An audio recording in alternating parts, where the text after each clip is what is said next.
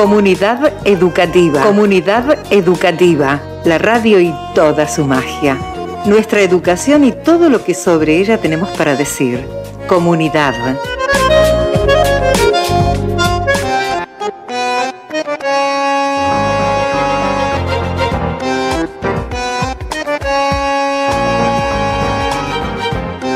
Dijimos en más de una oportunidad que en nuestros primeros pasos no íbamos a tener tan en cuenta el devenir de lo cotidiano.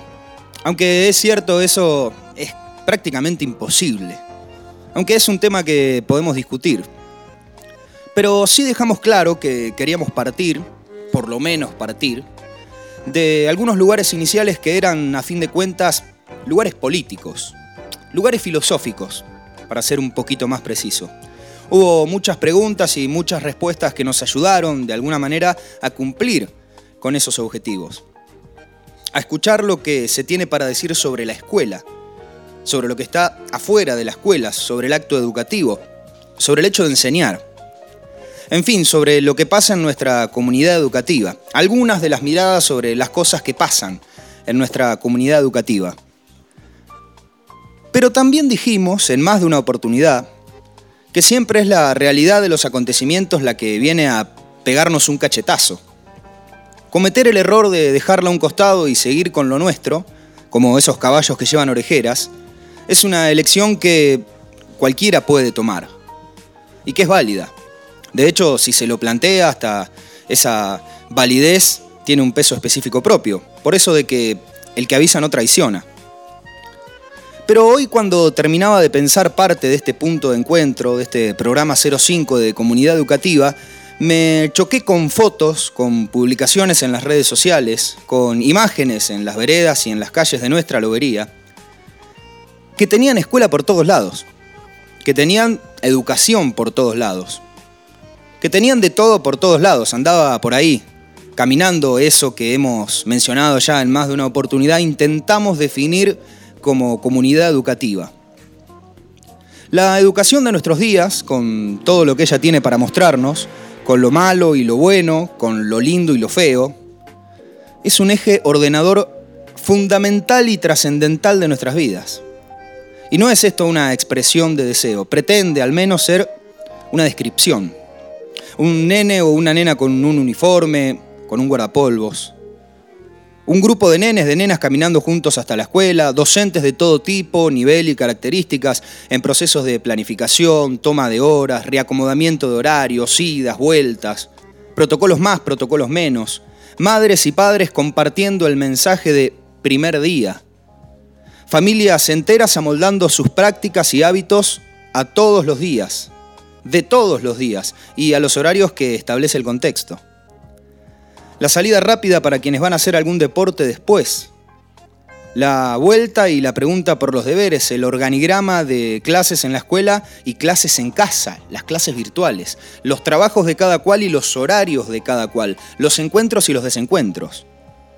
Y la maravillosa sensación de que todo parece acomodarse un poquito, al menos un poquito. Nenes y nenas, chicos y chicas en la escuela, por la escuela, para la escuela y se me ocurrió pensar, a partir de todo eso, en la posibilidad de cuidarla. De cuidar a nuestras maestras, a nuestros maestros, a directivos, auxiliares, padres, madres, hermanos que dan una mano con esos deberes, deberes a veces cortos y a veces interminables, profesoras que están capacitándose en horarios que fabrican madres y padres y hermanos y docentes y estudiantes y todo eso junto. Está como para cuidarla. Y es que a lo nuestro lo tenemos que cuidar. Hace unos años, mientras estudiaba mi profesorado en comunicación en mi queridísima Facultad de Periodismo y Comunicación Social de la Universidad Nacional de La Plata, leyendo para un parcial en una biblioteca que tenía un ventanal enorme, que en ese momento estaba recibiendo los últimos rayitos del sol del día, llegué a una conclusión. Y es que a mí, como quizás a tantos y a tantas, la comunidad educativa toda entera, y la educación nuestra de cada día, la particular, la específica, cuando se transformaron en el motorcito que todos necesitamos de lunes a lunes para arrancar, me salvaron la vida. Tenía ganas de contárselos. Y por eso, entre otras cosas, hacemos este punto de encuentro. Hacemos este programa de radio. Quinta entrega. Hoy tenemos muchas voces mezcladitas para escuchar. Se parece a una clase de repaso, aunque acá no tenemos ni prueba, ni parcial, mucho menos final, ni trabajo práctico integrador. Así estamos y por acá vamos. Bienvenidas, bienvenidos.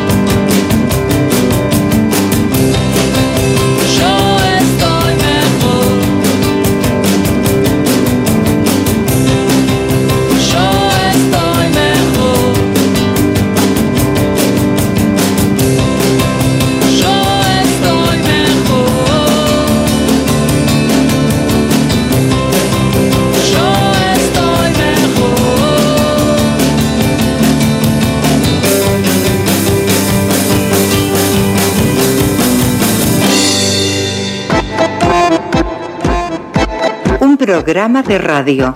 Un momento para preguntar y responder. Somos lo que somos. Comunidad educativa.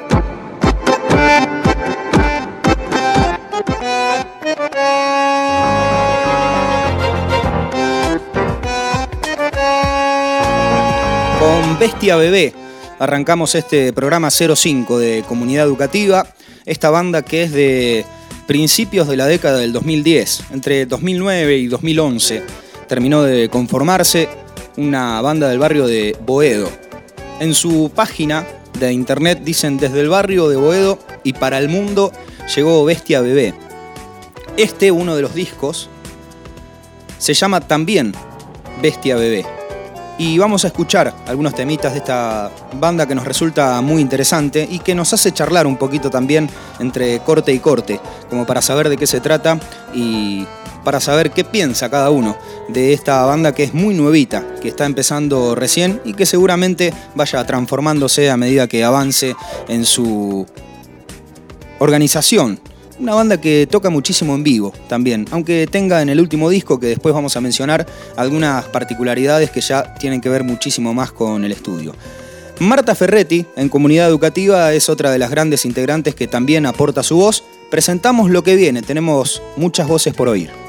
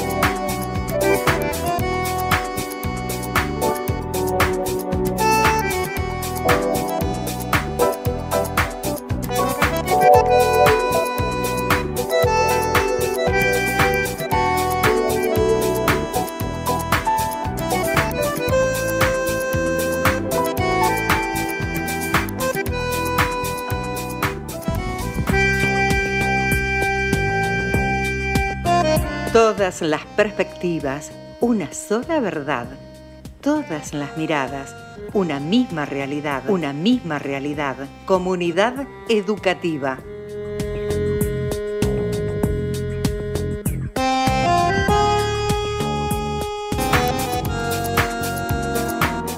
Pueden comunicarse con Comunidad Educativa en el 2262 63 36 07. Estamos al aire en la productora 4KL, en el www.4kl.com.ar y después naturalmente en las redes sociales cuando nos reencontramos, ya con el programa editado y ya con la posibilidad de compartirlo por fuera del vivo, que es otra de las grandes chances que hoy nos aportan algunas de las herramientas con las que contamos. Estamos con el acompañamiento de Augusto Mónaco y también de Sergio Vallita Ale en este programa que tiene una particularidad. Todas aquellas voces que fuimos sumando, nuestros primeros cuatro programas, tratamos de reunirlas. Tratamos de hacer unos recortecitos y de tomar parte de los análisis y de los planteos que fueron haciendo cuando se sentaron acá en la mesa de comunidad educativa. El primero que vino fue Beniero Gallini. Beniero Gallini que realizó todos sus estudios en el Colegio Nacional y que después tuvo una gran participación en diferentes centros de estudiantes. Quiero decir, el Centro de Estudiantes del Colegio Nacional, la Unión de Centro de Estudiantes de nuestro distrito, y en el que se generó también después a nivel provincial, la Unión de Centro de Estudiantes de la provincia de Buenos Aires. Él vino en el primer programa, está a punto de comenzar sus estudios en la Universidad de Mar del Plata, y nos dejó algunas conclusiones.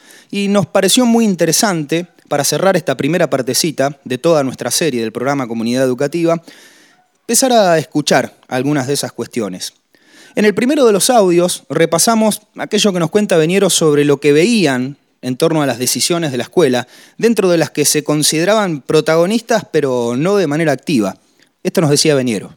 Lo que nosotros veíamos era que la escuela, donde nosotros nos creíamos protagonistas, o, eso era lo que queríamos, en la mayoría de las veces se tomaban las decisiones por parte de eh, profesores, directivos, o sea, docentes en general y a veces eh, algunos padres. Y la mayoría, la gran mayoría de las veces los estudiantes eran pocos consultados, o, si eran consultados eran para alguna que otra cosa nada más. Eh, por eso surge la idea del centro de estudiantes, en parte para eso y también en parte para generar una mejor eh, ambiente educativo dentro de la escuela, porque también, obviamente no se puede generar un ambiente donde estén todos juntos y se trabaje de la mejor manera cuando eh, los estudiantes o cualquiera de las partes no están bien organizadas. Por eso nace el Centro de Estudiantes, para mostrar también una juventud unida, organizada y que puede dar respuesta a todas las problemáticas y cosas que pasan dentro de una escuela. Al principio dentro de una escuela. Esa era la primera partecita de lo que nos comentaba Beniero Gallini, esa especie de necesidad que tenían de poder hacer valer su voz o levantarla un poquito más. Y lograrlo, claro, a partir de la organización. Después de eso planteamos la posibilidad de ver qué pasa con todo eso que viene a decirnos la teoría y qué pasa después cuando la práctica viene a aportarnos lo suyo, viene a brindarnos su información. Por eso después Veniero nos habló sobre la diferencia entre lo que imaginaron y lo que realmente pasó con la organización. Eh, al principio nos dimos cuenta que la organización que habíamos planeado pre-mandato no era la que iba. Eh, era como para un centro de estudiantes que ya había comenzado, que ya tenía historia dentro de la escuela, como nosotros vemos el primero, la primera forma de organización no nos fue. Eh, pero después fuimos encontrando el camino, nos fuimos dando cuenta de, cuál era la mejor forma de organización, o por lo menos la que mejor en ese momento eh, nos funcionaba. Sí, lo que siempre nos pasa en, todo, en los dos años que yo estuve, o los dos mandatos en realidad, es que la participación activa de los chicos en el centro de estudiantes es altísima en septiembre, por lo cual vos puedes trabajar a un ritmo mucho más rápido, necesitas una organización mejor. Eh, pero decae mucho en mayo, junio, Eh, digamos, una vez que ya comenzó el, el año, las pilas empiezan a decaer hasta agosto más o menos o septiembre, que es cuando se hacen las elecciones. Todo el tema de las elecciones, eso atrae mucho para el centro de estudiantes y ahí la participación empieza a, subir mucho. Pero en lo que es principio de año, más o menos mayo, junio, las pilas decaen y también con ello la organización y lo que se puede hacer. Sí. Buscamos información de centros de estudiantes todo el tiempo, al principio, en el medio, al final, eh, a ver qué hacían otros centros de estudiantes, que bueno, eso también nos llevó a, hacer conexiones con otros centros de estudiantes en el futuro. Eh, también nos dimos cuenta que había poca información de los centros de estudiantes, por eso también eh, hemos tratado de llevar información a distintas escuelas de lobería, fuera del distrito, a trabajar con las redes sociales, etcétera para... Eh, queríamos dar un plenario y explicar qué era lo que estaba haciendo el centro de estudiantes.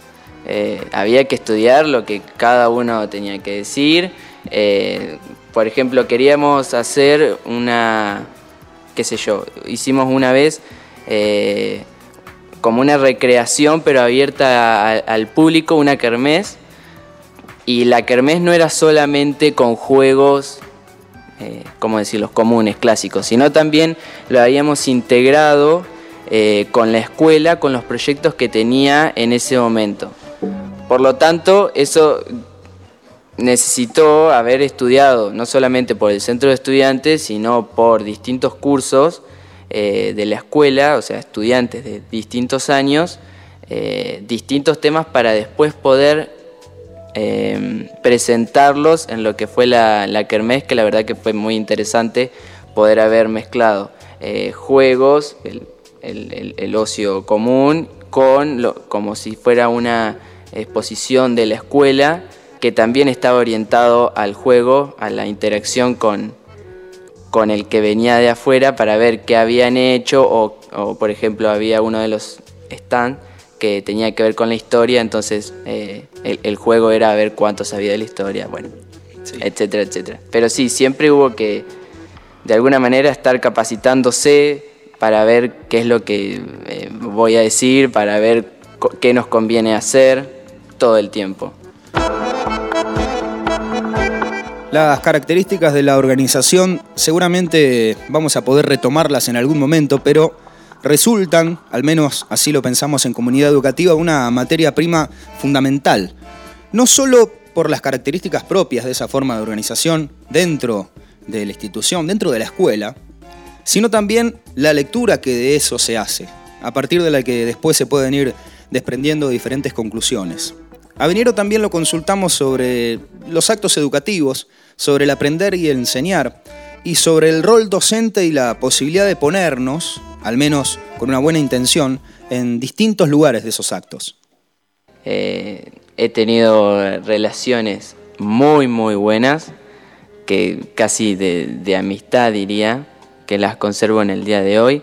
Otras de, aprendizaje muy amplio y muy profundo. Y otras súper tirantes, eh, y también otras en las que eh, pude sacar muy poco para, digamos, pude aprender muy poco de, algunos profesores. Eh, lo que me llevo de la secundaria es, eso, aprender que, que no todos los profesores son iguales, que siempre hay que ir con, respeto a la hora de hablarle a un profesor por lo que sea que sea y que eh, todo se puede hablar, todo se puede charlar. Em, pero sí, he tenido de, todo tipo de relaciones y de choques y no choques con, profesores. Y creo que es importantísimo si uno va a... Eh, ponerse en contra o si alguno va a, discutir con un profesor sobre lo que hace o lo que no hace o lo que para uno debería hacer o no, eh, antes haberse, haberse puesto en el lugar del profesor. Si no, no, no, no, vas a poder sacar una buena conclusión eh, antes de, hablar con, con él. Sí, me he puesto en el lugar de profesores un montón de veces. La posibilidad de ponerse en el lugar del profesor y la posibilidad también de que ese profesor pueda indagar en alguna de las características internas de los diferentes grupos que se van asomando a medida que van desarrollando su rol docente. A Veniero le preguntamos también algo que le hemos preguntado a la gran mayoría y que nos seguimos preguntando todos los días. Preguntamos sobre la lectura y sobre la escritura, que a fin de cuentas son las herramientas principales las iniciales que también adquirimos en el marco de nuestra comunidad educativa. Y Venieron nos respondió esto. Me gusta escribir, pero no tanto lo que veo mucho que se escribe. Eh, el otro día estaba hablando con, me parece que era con mi papá, no sé con quién, y hacía una reflexión de que veo muchos escritos en las redes sociales y en muchos lugares que parecen estar hoy en día, de adolescentes hablando, eh, muy influenciados por la tristeza. Que todo nace por, todo no, pero muchas de las cosas, muchos de los textos que he visto nacen por alguna desgracia o porque alguno se siente eh, como triste o que le pasó algo malo y que muchas veces eh, uno cae en la tristeza. Me gusta escribir, eh, pero con, algún objetivo, con algún fin. Por ahí no tanto el, arte de la literatura, de, ponerme a escribir un día porque estoy aburrido. No, no tanto. No, no me he volcado tanto ahí. Sí cuando era más chico, pero ya hace unos años que, que no, que, que no me voy tanto por ahí. Me gusta igual, pero elegí otras cosas para gastar mi tiempo libre. Sí leer. Me gusta mucho leer sagas, eh, libros, pero sagas. Entonces me, necesito una organización, obviamente, porque no voy a arrancar leyendo el, quinto libro de una saga, eh, por lo general. Y después sí, me gusta, por ejemplo, llevo varias lecturas a veces al, a la misma vez y me gusta cuando empiezo terminarlo. Por lo menos, no sé si la saga entera porque sería mucho, pero eh, el, libro, una vez que lo empiezo, poder terminarlo. O si no lo termino, por lo menos no arrancar otra saga, otro libro, eh, sin antes terminar el que, el que ya empecé, como terminar el, el ciclo.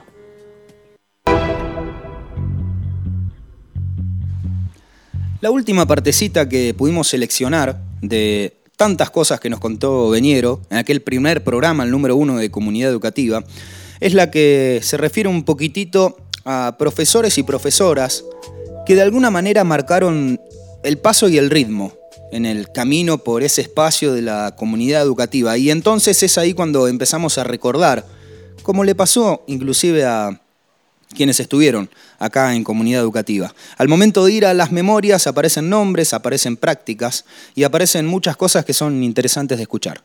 Eh, hubieron profesores que me marcaron sobre todo en lo que yo elegí o lo que yo elijo para, para estudiar y en, lo que quiero ser. Eh, recuerdo a, por ejemplo, a Andrea Folgueral en segundo año de primaria o Anita Piñero en tercero, las dos maestras de, fueron mis maestras de matemática. Y, después en el medio un montón, como por ejemplo Leticia Martín, que fue ella la que me introdujo en las Olimpiadas de Matemática, que fueron eh, importantísimas para mí para decidirme en lo que me gusta y, en lo que no. Eh, Claudia Milanesio, por ejemplo, es una profesora de Necochea que también me entrenó en las Olimpiadas. Elisa Coppola, eh, Viviana Fernández Bacareza, otra de, mis grandes profesoras, Paola Barraza, bueno, seguramente me estoy olvidando de, un montón. Y... Pero sí, me, han marcado muchos profesores, muchas personas, y de ahí te estoy hablando de, las buenas, pero seguramente que tengo algún recuerdo malo de, algún profesor o de alguna de algún profesor. Me pasa mucho también que asocio los recuerdos de los profesores con la materia que me estaba dando en ese momento. Eh, justamente puede ser que también eso haya sido un porqué de, de los tantos porqué de los que elegí matemática y las ciencias naturales como las que a mí más me gustan. todos los profesores que te nombré fueron la mayoría de matemática y de las ciencias naturales. Eh, pero seguramente también hay alguno que no me gustó y que por eso también fue uno de los porqués de los que de los de los tantos porqués por los que no elegí eh, las ciencias sociales o cualquier otra ciencia.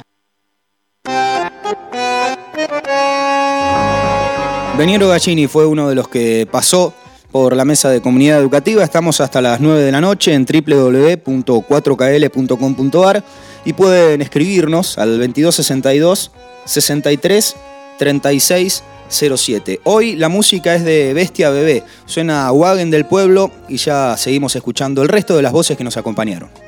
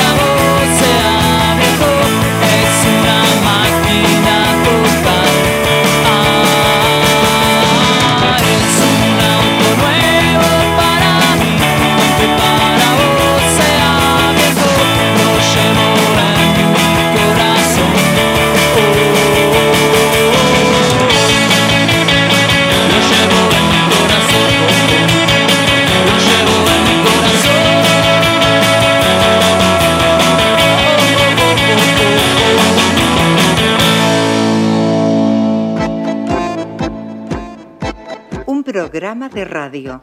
Un momento para preguntar y responder. Somos lo que somos. Comunidad educativa.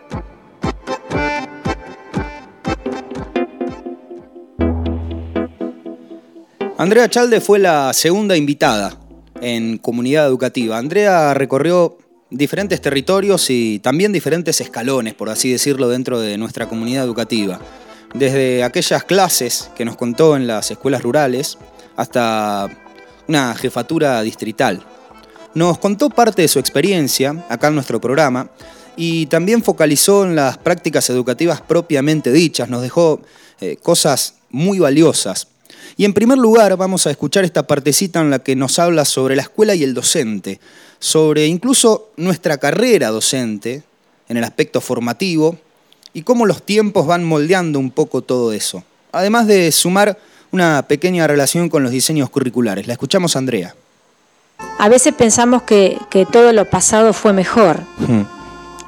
cosa que no adhiero, la cual no adhiero.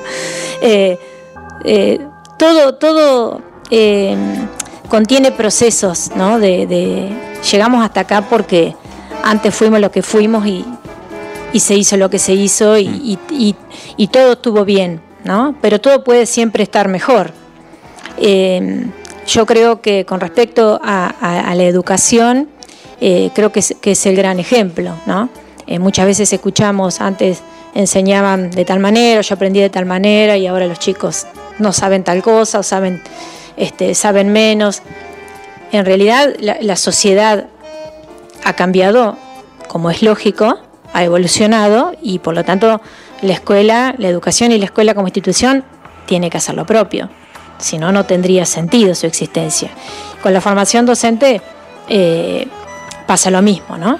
Eh, creo que todo, tiene que, evolucionar y que no lo, que nosotros aprendimos en su momento, que no es un solo momento de aprendizaje, aprendemos durante toda la, carrera, porque es impensado este, creer eh, que nos recibimos y ahí quedamos, es decir, eso es solamente es como, como eh, acceder a la profesión.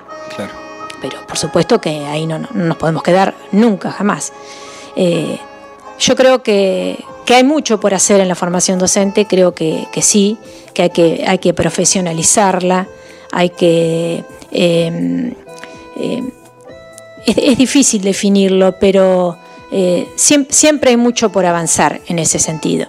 Eh, creo que también lo, que, lo que son prácticas, lo que, lo que es la experiencia previa, em, de, todas maneras, desde que yo estudié y me recibí a, hoy, eh, el diseño curricular de superior y las propuestas son totalmente diferentes. Es decir, ha habido siempre un, crecimiento y, un avance eh, importante, pero como todos los niveles, aún queda para, para, para mejorar y para, para crecer. Este, es, es, muy difícil decir antes sí y ahora no, o antes no y ahora sí. Eh, creo que eh, también depende de, cada persona, ¿no? De cada este, persona que decida ser eh, maestro o maestra. ¿sí? Es una carrera realmente de, grandísima responsabilidad y, donde permanentemente hay que estudiar. Es decir, eso lo tiene que saber quien va a decidir, quien decide ser, ser, seguir esta carrera, ¿no? es así, porque requiere de un trabajo previo, requiere de un trabajo enorme, de una cantidad de horas de, poder mm, eh, esclarecer los propios saberes, eh, eh, contrastarlos, planificar. Mm, bueno, hay, eso quizás quien inicie esta, este estudio, el estudio de, mm, de esta profesión, tiene que saberlo con total claridad. Los diseños curriculares son la expresión de, una política educativa, ¿no? Es, eh, no, están este, justamente diseñados, valga la redundancia, eh, casualmente, responden a, ideologías y responden a, políticas educativas que los plantean profesionales, ¿sí? Eh, tiene muchísimas instancias de, en, su, en su creación ¿no? y revisión, desde bueno, curricularistas, Consejo eh, General de Educación y, muchas instancias, eh, de las cuales nosotros podemos participar en, este, en, alguna experiencia previa o en algún estudio previo, pero no tenemos eh, una injerencia de decir, bueno, esto creo que es así o creo que no. Eso lo hacen, son otros niveles de, realización y de responsabilidad. Pero bueno, eh, creo que, esto que vos decís, que es, una, es un, marco, ¿sí? es un marco de referencia insoslayable.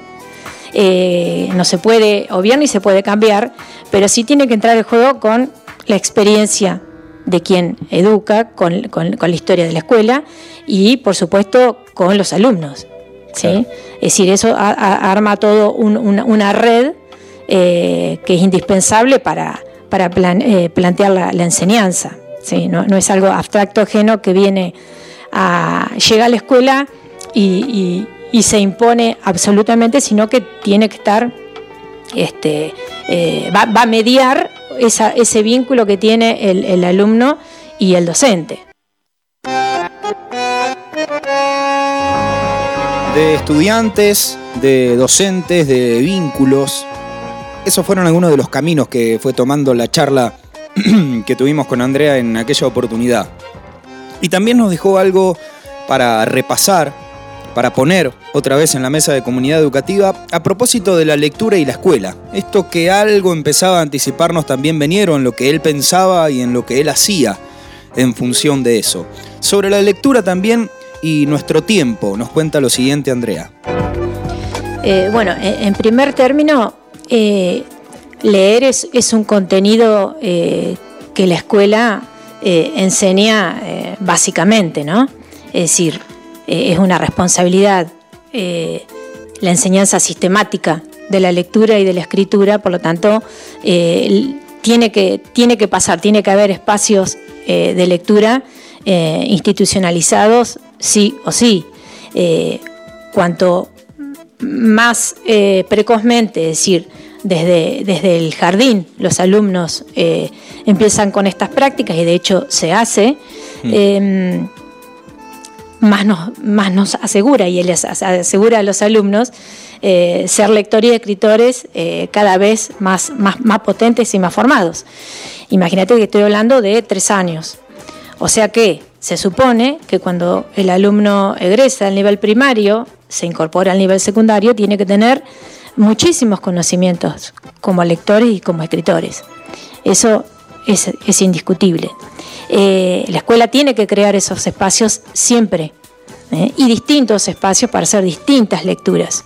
No es lo mismo leer para estudiar que leer una historieta en un espacio, no sé, más relajado o este, no sé, leer un mensaje en, el celular o, leer algo rápido, ¿sí?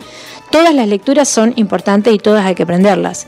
Eh, por lo tanto, con la incorporación de la tecnología, obviamente ha, variado la forma de leer, ¿sí?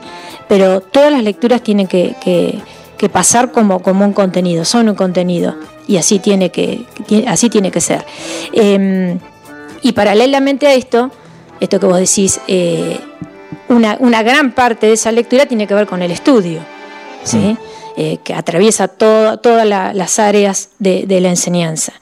Por lo tanto, eh, mira todo el recorrido que tiene que hacer eh, la lectura, ¿no? O debería ser, este, porque es una, herramienta fundamental. Mm. por eso, cuando hablamos de una lectura, es, es medio complicado. Tenemos que hablar de varias lecturas, son diferentes y requieren diferentes este, actitudes y diferentes eh, espacios, momentos y concentración, cada una de ellas. ¿sí? Eh, leer para estudiar eh, es absolutamente esencial porque justamente es una herramienta que el alumno tiene que llevar para toda su trayectoria y para cuando ingresa a, ámbitos superiores de estudio. Y por supuesto para, para eh, digamos, eh, conformarse como, ciudadano, ¿no? Tiene, tiene que, saber este, eh, leer y, para poder interpretar. Tiene la lectura muchísimo y la escritura muchísimo que ver con el desarrollo del pensamiento.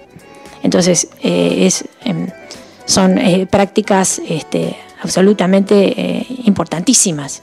si tienen que ser cada vez más, este, em, más exigentes a medida que el alumno pueda ir respondiendo a eso porque tiene ya una base eh, en, su, conocimiento. ¿sí? Hablando de, diseños curriculares y de políticas, pues mm. nada, nada ingenuo ni nada es casual. Eh, muchas veces decíamos lectoescritura. Sí. Lectura, guion, escritura, lectoescritura, ¿sí? Como si fuera un bloque único. Y eh, hoy tenemos claro que es un proceso de lectura y un proceso de escritura, ¿sí? parece que fuera solamente una cuestión de enunciación, pero en, esa cuestión hay también una cuestión filosófica.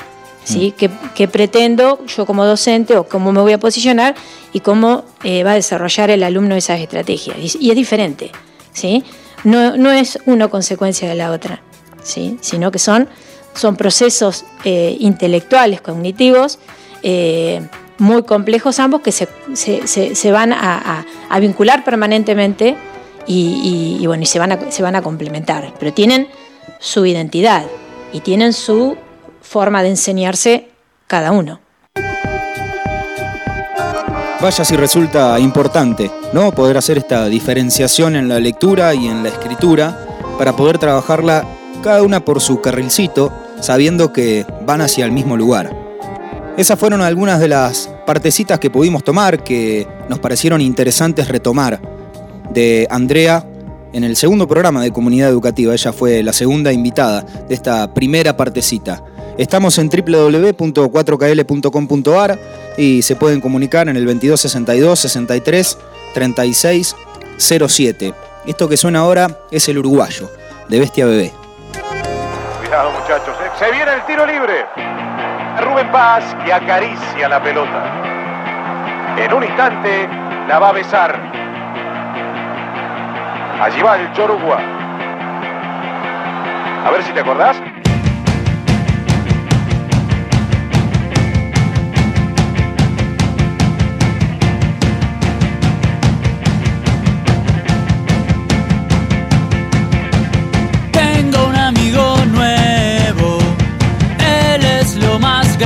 Que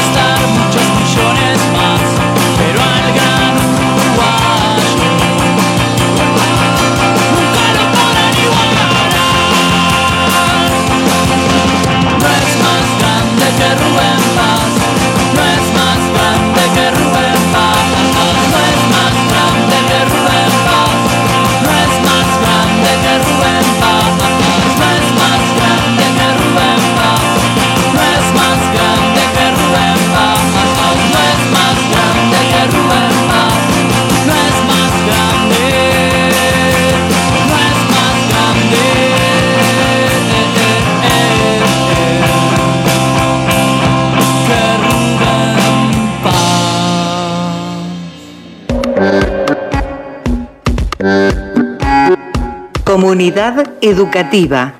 Suspendemos dudas e interrogantes en el aire. Lo compartimos. Ya es nuestro aire.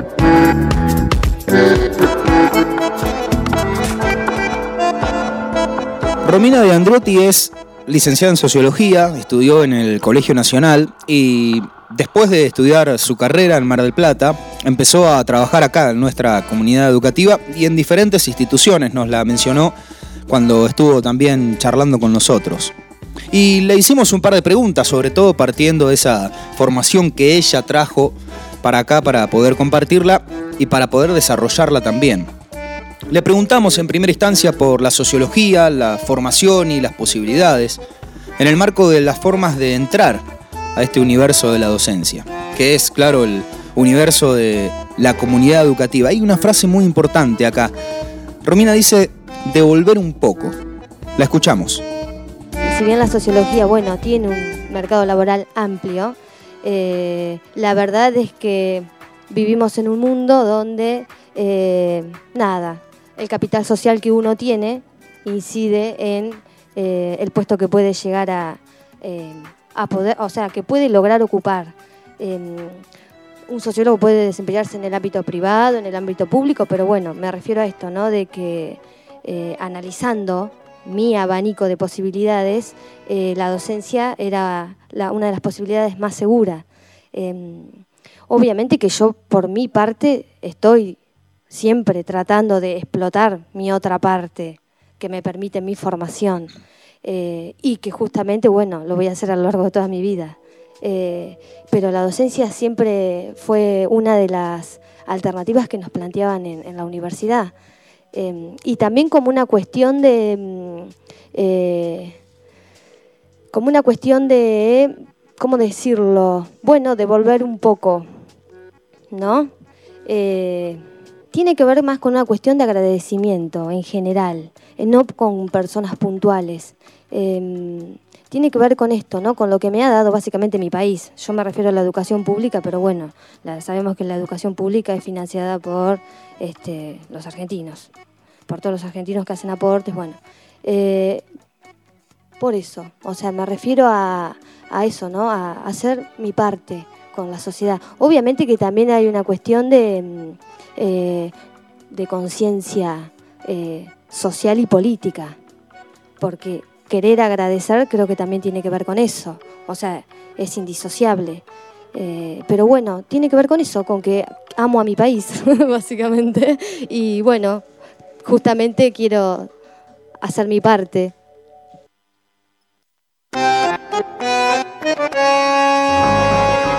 El programa anterior al encuentro que tuvimos con Romina fue un programa en el que trabajamos mucho las categorías de consenso y disenso. Más que trabajarlas, nos preguntamos por ella. Habíamos traído en aquella oportunidad eh, la teoría de Alberto Vuela, el filósofo argentino que nos brindaba información o nos planteaba el debate para que charlemos al respecto. Sobre las chances de diálogo en nuestro contexto también hablamos con Romina con una pregunta central. ¿Cuánto de diálogo hay entre nosotros? No, lo que me parece es que esto que planteabas vos de que por ahí eh, lo que sucede es que ante la opinión disidente hacemos, eh, digamos, la eclipsamos, como que no queremos verla o directamente la evitamos, creo que es algo que ha sucedido siempre. Em, y también como que es una estrategia de sobrevivencia de, los seres humanos, ¿no? Em, lo que me parece necesario, obvio, escuchar y ver lo que, o sea, considerar la opinión del otro, em, más nosotros en el ambiente que estamos. y después, por otra parte, lo que sucede en, en nuestra comunidad educativa eh, es un poco lo que sucede en toda la sociedad. Eh, la realidad es que yo no sé si hay espacios eh, de debate. El aula podría ser uno de esos. Ahora lo perdimos. Em, no, al menos yo no veo que existan esos espacios de debates. Lo que sí puede haber alguna apertura de algún equipo directivo eh, ante ciertas cuestiones puntuales, que se llama a un a, ver la opinión de los profesores, pero creo que no es la regla. Pero también tiene que ver con la estructura, ¿no? Jerárquica. Eh, creo que tiene que ver con eso. Eh, bueno, de última, esto que estás planteando está bueno para construirlo justamente, ¿no? Ya que lo reconocemos que falta, o al menos lo reconozco yo, me hago cargo de esto que estoy diciendo. Eh, bueno, habría que construir esos espacios de debate para los docentes. Lo que, bueno, después puede suceder por fuera de lo que son las instituciones escolares o educativas, están los gremios. Por ahí habrá docentes que hacen catarsis, digamos, por ahí, eh, y debaten y, discuten ideas, ¿no? Pero me parece que al interior eh, no, y justamente esta pandemia eso lo puso en evidencia. Eh, incluso en lo que son las jornadas institucionales, por ahí mm, muchos docentes se ahorran de dar su punto de vista bueno, yo lo que puedo decir simplemente es que cada nivel, como cada institución, ¿no? Em, tiene mecanismos propios. Em, hay cosas que, eh, como no, si comparamos incluso secundaria con primaria, sabemos que son mundos completamente diferentes. Em, y esas diferencias se ven em, recrudecidas, por decirlo de alguna forma, de institución en institución, porque incluso entre instituciones del mismo nivel hay muchas diferencias. Entonces yo no me, o sea, no me animo y no estaría bien que yo haga alguna generalización, ¿no? Porque acá está la particularidad. Em, lo que sí puedo decir es que cada institución, em, o sea, las instituciones son las personas, de acuerdo a, la personalidad, ¿no? de en este caso del, equipo, de los equipos directivos, eh, vamos a tener más apertura ante ciertas cosas y, y no tantas frente a otras. Una de las mayores preocupaciones, al menos así parece plantearse, en alguno de los ámbitos de la comunidad educativa, sobre todo aquellos que tienen que ver con lo estrictamente teórico, con el trabajo curricular y con los supuestos debates que se plantean permanentemente, hoy en pandemia todo el tiempo a través de diferentes videollamadas, de presentaciones por Zoom, en fin, es aquello que tiene que ver con la escuela y los cambios, que en teoría tiene la sociedad que estaría por fuera de esa escuela. ¿Qué aspectos debemos vincular para comprender esa totalidad? Fue otro de los planteos que hicimos cuando Romina vino a visitarnos y esto nos dijo.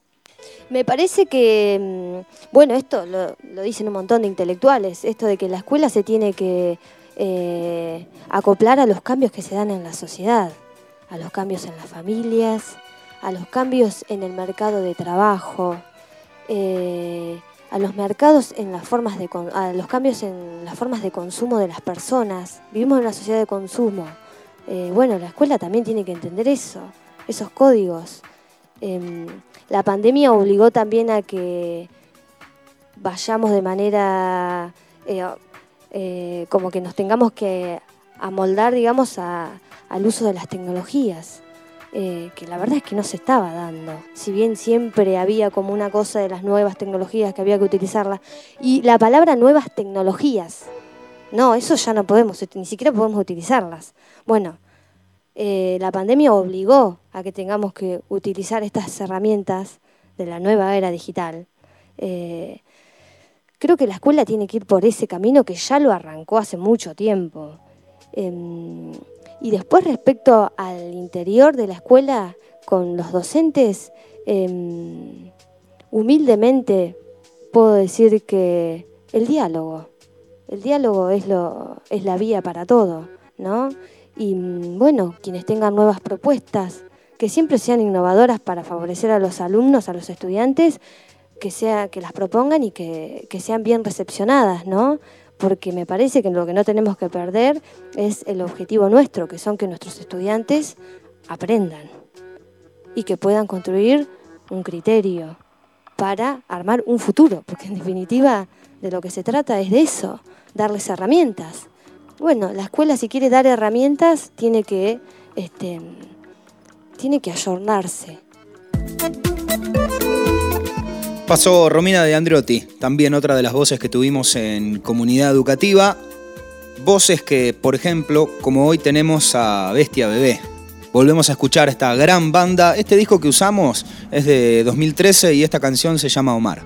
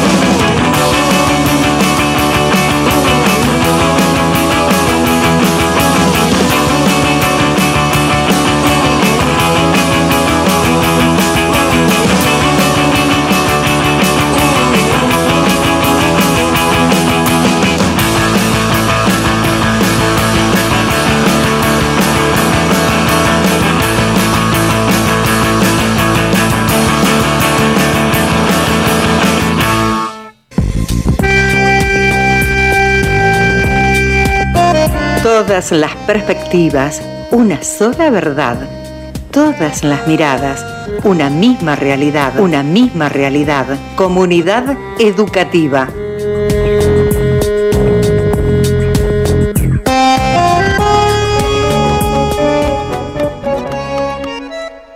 Vamos a ir un poquitito más allá de las 21, porque no queremos dejar ninguna voz afuera.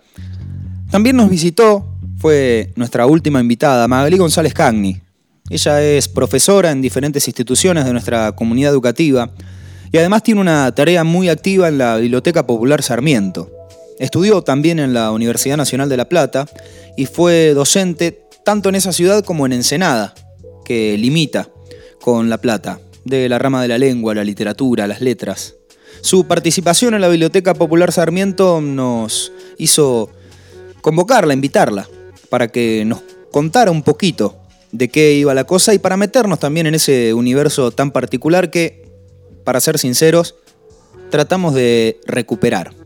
Y la consultamos en primera instancia sobre la biblioteca propiamente dicha, nos cuenta qué pasó un poquito también en el contexto de la pandemia y nos describe algunas de las características de eso que define como institución, otra de las tantas de nuestra comunidad educativa. En marzo, cuando se eligió la comisión directiva, en la que quedé como presidente, presidenta, em, bueno, enseguida pasó que tuvimos que cerrar las puertas, eh, pero buscamos el modo de seguir en contacto con los socios, porque también lo que mantiene a una institución que que es una biblioteca popular, o sea que no, depende del Estado, son los socios. La cuota social que pagan, que en realidad no es alta, pero es lo que nos mantiene vivos. Después, bueno, son subsidios que se van obteniendo. Este año, por suerte, hemos recibido muchísimos que nos han ayudado un montón. Em, así que, eh, bueno, buscamos la forma de seguir conectados, como decía antes, y se nos ocurrió esta idea de hacer delivery de libros los socios se conectaban a través de las redes sociales y nos hacían sus pedidos, nos pasaban los datos y nos acercábamos a entregar las lecturas que les interesaban y, a, que, a, retirar los que ya habían terminado. Y así estuvimos varios meses, hasta que no me acuerdo bien en qué fecha fue porque soy mala con las fechas. Eh, reabrimos las puertas, abriendo en un horario limitado eh, y bueno, y la gente se empezó a acercar. Y lo que le preguntamos después a Magalí fue la biblioteca, la biblioteca en sí. Y nos contó algo sobre esa costumbre que algunos cargan con cierto pesimismo y que algunos, insistimos, intentamos defender y levantar como bandera. La costumbre de la biblioteca. Esta costumbre que por ahí teníamos antes de ir a hacer los deberes, a buscar el material de, consulta, em, por ahí no ocurre tanto en lo que es primaria, secundaria. Por supuesto hay gente que lo hace, eh, pero no es la mayoría. Em, creo que hoy se recurre bastante a Internet. Em, pero sí, por ahí cuando se buscan materiales más específicos, eh, ya estando en, terciario o gente que se dedica a hacer investigaciones, eh, inclusive periodistas de otros lugares nos contactan para buscar información y yo la verdad que cada vez que me piden algo y lo empezamos a buscar y lo encontramos, me asombro muchísimo. Es genial la biblioteca que tenemos. Yo voy mirando las estanterías y no puedo creer los, ejemplares que hay. Eh, inclusive hay diarios viejísimos eh, que estamos viendo de qué forma poder digitalizarlos para crear una hemeroteca y que eso no se pierda con el correr del tiempo. Em, no sé si a nivel estudio está tan presente. Eh, creo que hoy son otras las elecciones. Cuando estás adentro de la escuela, sí recurrís a la biblioteca. Pero es raro que los chicos se acerquen a buscar información. De todos modos, eso sería algo que ocurría antes del, 2020. Yo ingresé en el 2020. Em, pensé que no iba a haber tanto movimiento en la biblioteca, pero me asombré por la cantidad de gente que se contacta, que se preocupa por poder tener una lectura. Lectura, escritura, literatura, una pregunta, un cuestionamiento que atravesó prácticamente todas las charlas que hasta aquí hemos tenido y que seguro será también otro de los ejes a funcionar en las charlas que tendremos de aquí en adelante. Lectura, literatura y qué podemos hacer desde la escuela. Creo que hay una mirada eh, bastante prejuiciosa respecto a la lectura. Mucha gente piensa, o sea, mis propios alumnos, cuando inicio el año, por ahí les pregunto qué leen y me dicen nada, no puede ser nada porque tenés el celular ahí, seguro Sí. que estás chateando, entras a las redes y lees cosas. Eh, como hay, hay algunos tipos de lectura que por ahí no se encasillarían como lectura para, para algunas personas, pero creo que también valen.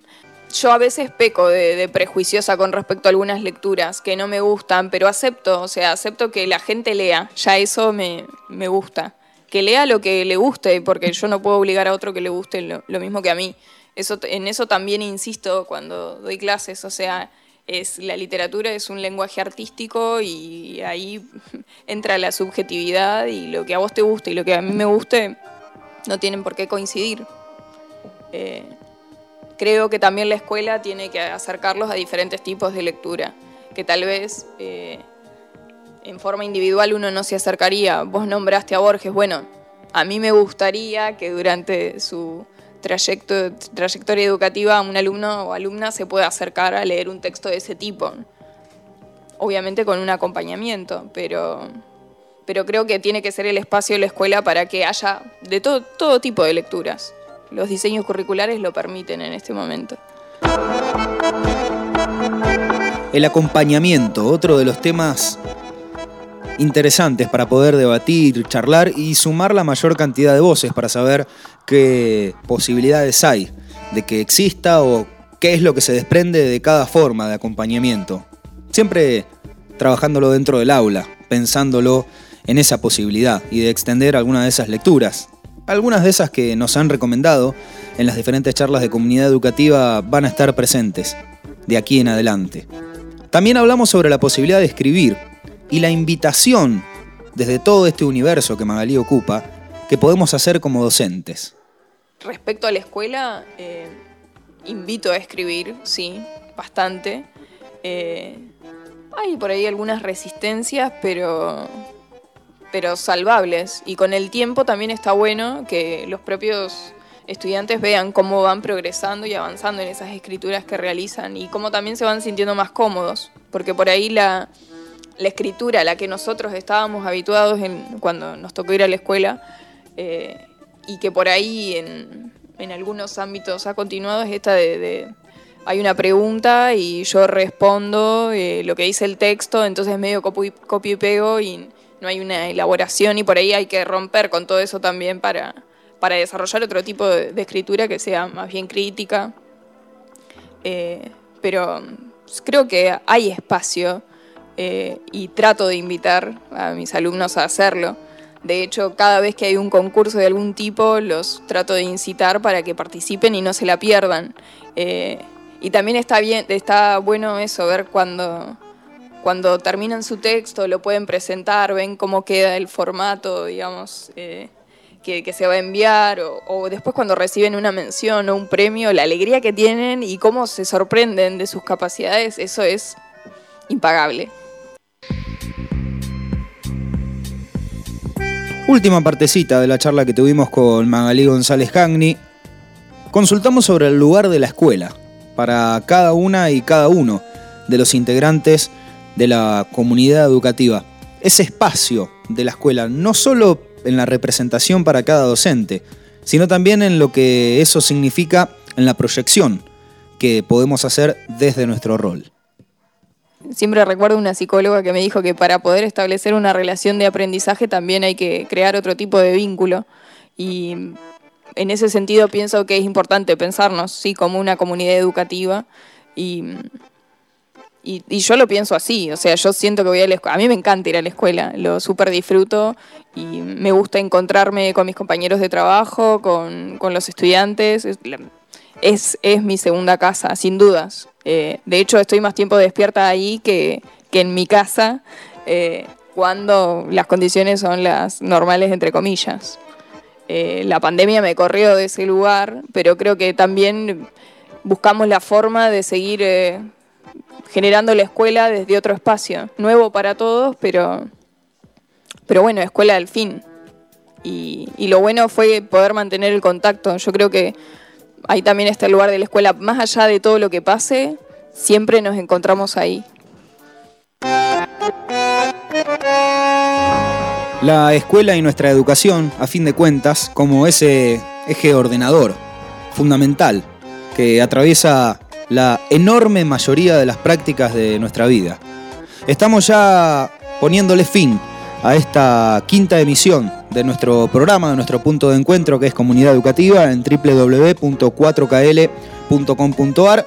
Nos vamos a reencontrar no solamente en las diferentes redes sociales, sino también el próximo lunes desde las 20. Vamos a empezar a trabajar con un poquitito más de énfasis y fuerza en algunas temáticas específicas.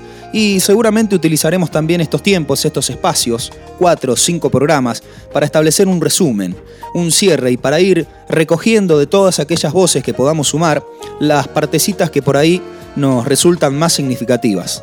Agradecemos, naturalmente, que estén del otro lado una gran tarea en la productora de 4KL de Sergio Gallita Ale, de Augusto Mónaco también, y nos despedimos como empezamos, escuchando a Bestia Bebé. Esto es La Mentira del Verano. Nos encontramos el próximo lunes. Fuerte abrazo.